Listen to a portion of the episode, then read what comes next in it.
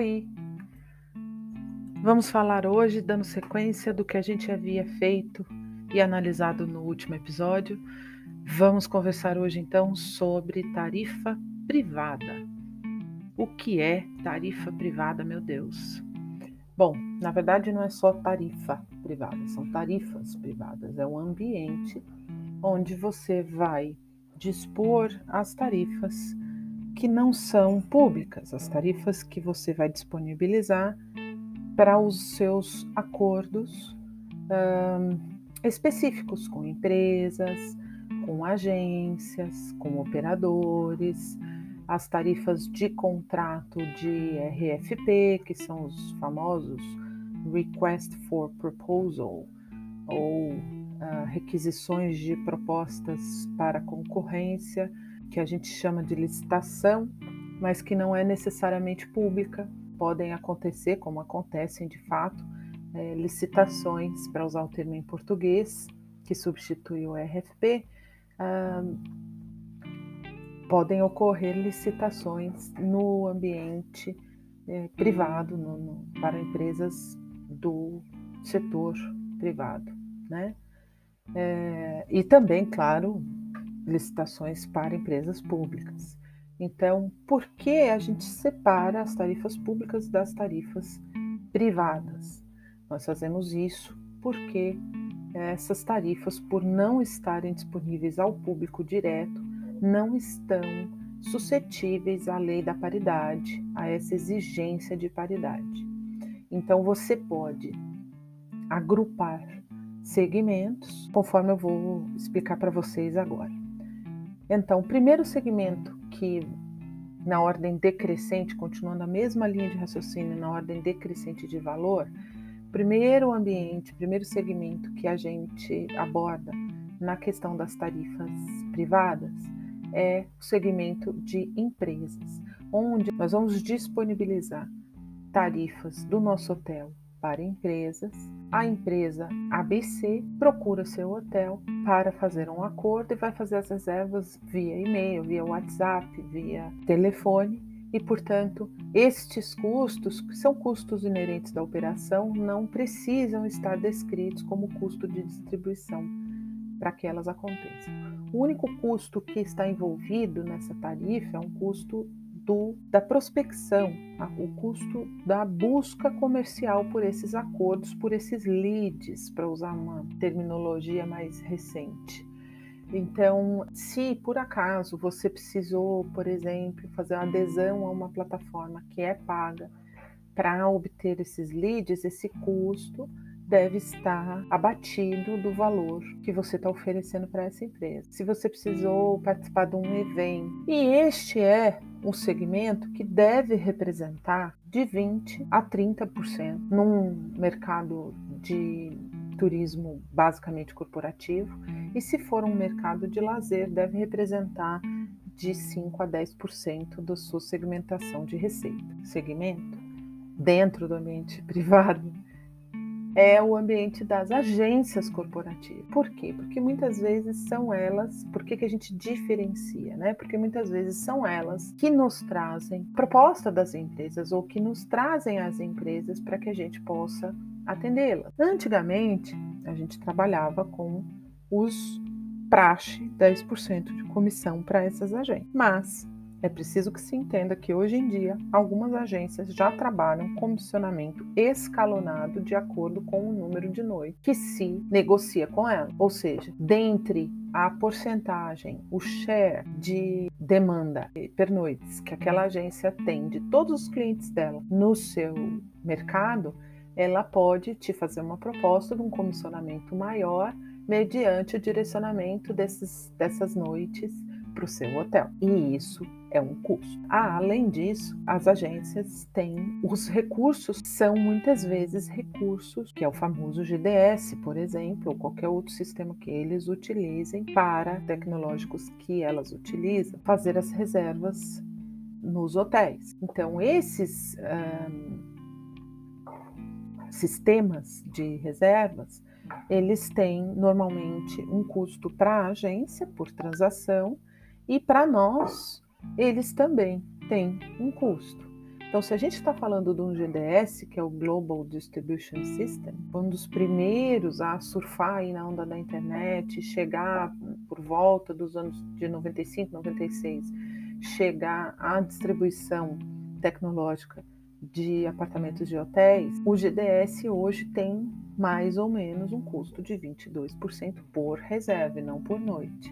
Então, nessa, na hora de calcular o custo de uma reserva feita por agência corporativa, é importante observar também o valor que se paga, não só por transação, que é no caso por reserva, como também por noite, se houver, que é o caso do comissionamento. Né, que vai no montante daquela reserva. Essa média de custo de distribuição para esse segmento é de 22%. As mesmas agências também têm o hábito de trabalhar, depende de como elas negociam com, os, com as empresas, elas também têm o hábito de trabalhar com tarifas net, ou seja, que não requerem comissionamento. Só que isso não exclui o custo de GDS, por exemplo. Esse segmento, que deve ocupar de 25 a 30% da sua receita, no caso do, do, dos mercados corporativos, no caso dos mercados de lazer também de 5 a 10%, mas é muito importante dar a, a devida atenção ao cálculo de custo, porque por essas tarifas serem privadas, tendem a ser valores menores e por isso mais próximos do seu custo básico de venda do apartamento. Então é importante demais prestar atenção nesse segmento, mas ao mesmo tempo fomentar, porque uma agência pode trazer para você 10, 15 empresas como clientes. E é importante também que na tratativa da informação você saiba dividir estes clientes no seu cadastro dentro do PMS do hotel. Ou seja, não adianta colocar tudo que a agência X te produz como agência X. Você vai precisar fazer agência X posto tal, da empresa tal, e assim por diante.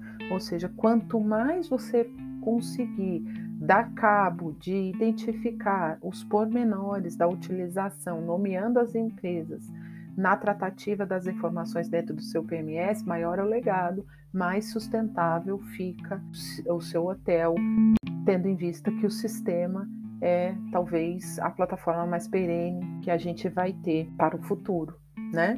Depois ainda dentro do ambiente privado vem os segmentos das operadoras. É, e aí tem um senão que é o fato de que alguns operadores são chamados comumente de consolidadores têm um perfil de trabalhar apenas com agências corporativas e por isso eles vão basear o preço que eles querem distribuir adiante para as agências com os preços que nós entregamos para as agências diretamente.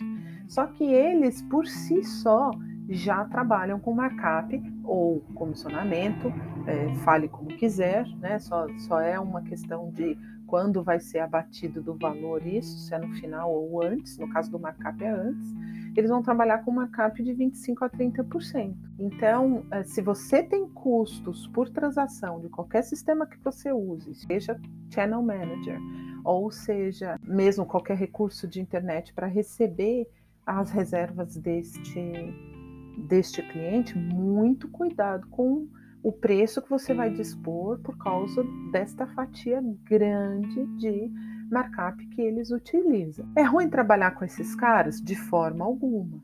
Mas melhor ainda é quando você trabalha com eles e consegue lá na ponta da lança, na sua operação, na hora de receber esse cliente final, identificar quais são as agências e quais são a, e qual é a empresa que comprou dessa agência esse seu apartamento de hotel.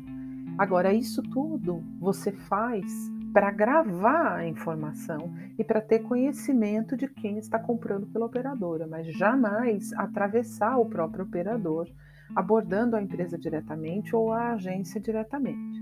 Então, quando for compor a sua tabela de preços, é importante saber que o valor ofertado para essa operadora vai ser repassado para uma agência, que vai repassar para uma empresa, que vai mandar o hóspede direto para o seu hotel. E que você precisa identificar este cliente e essa demanda através da emissão da nota fiscal, se a informação não vier através da operadora ou da agência, ou mesmo quando estiver falando com as agências, saber que agência que compra através desses consolidadores, para minimamente você conseguir fazer o track dessa informação.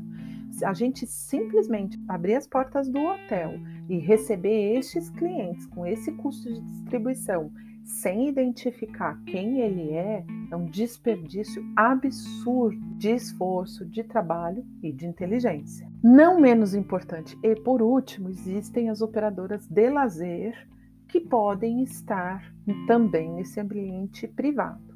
Quem são elas? São aquelas que não publicam seus preços publicamente. Ah, publicar publicamente fica feio de falar, né? Mas é isso, que não publicam seus preços.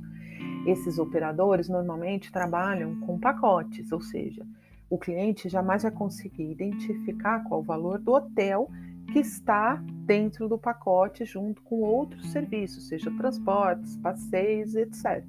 Então, por isso, para esse segmento dentro do ambiente privado, você consegue fazer uma tarifa separada da tarifa que você faz para aquele mesmo operador, só que uh, que ele vai publicar.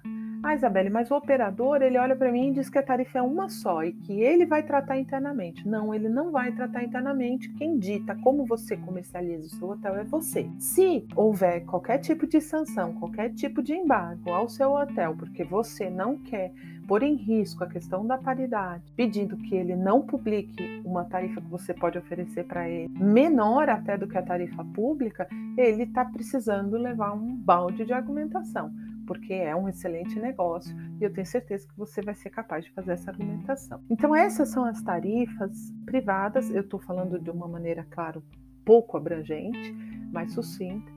Existem N outras possibilidades, tarifas de eventos, tarifas de grupos, essas tarifas todas estão no ambiente privado. E, de novo, repetindo o que eu já falei há três episódios, essas tarifas são tarifas que, por não serem públicas, podem ser menores, devem ter proteção e devem ser as primeiras que você vai desenhar. Ou seja, coloca aí qual, dentro do ambiente privado qual é o canal, qual é o segmento que te dá o maior custo e coloca para a venda do seu produto via esse segmento a tarifa que você deseja vender e a partir dela você desenha todas as outras. Assim, você vai conseguir estabelecer minimamente uma saúde na flutuação e na distribuição dos preços e do seu produto no mercado. É claro que eu estou abordando esses dois ambientes, público e privado, e não falei, por exemplo, das tarifas diretas do hotel. Onde ele está posicionado? Se você tem um site, a sua tarifa direta com o hotel no site do hotel vai ser uma tarifa pública. Então, ele é justamente a fronteira entre as tarifas públicas das OTAs, as ofertas e etc. E a fronteira entre essas tarifas e as suas tarifas do ambiente privado. Também porque, claro, se a sua tarifa do site estiver num determinado valor, quando uma empresa vier negociar com você mil noites, 50 noites, um número maior de noites, é, por um tempo específico, com certeza ela vai tomar este preço por base. Então, se você diz que o seu, a sua tarifa do site é a menor possível, esse cara nunca vai te procurar para poder negociar um acordo é, menor.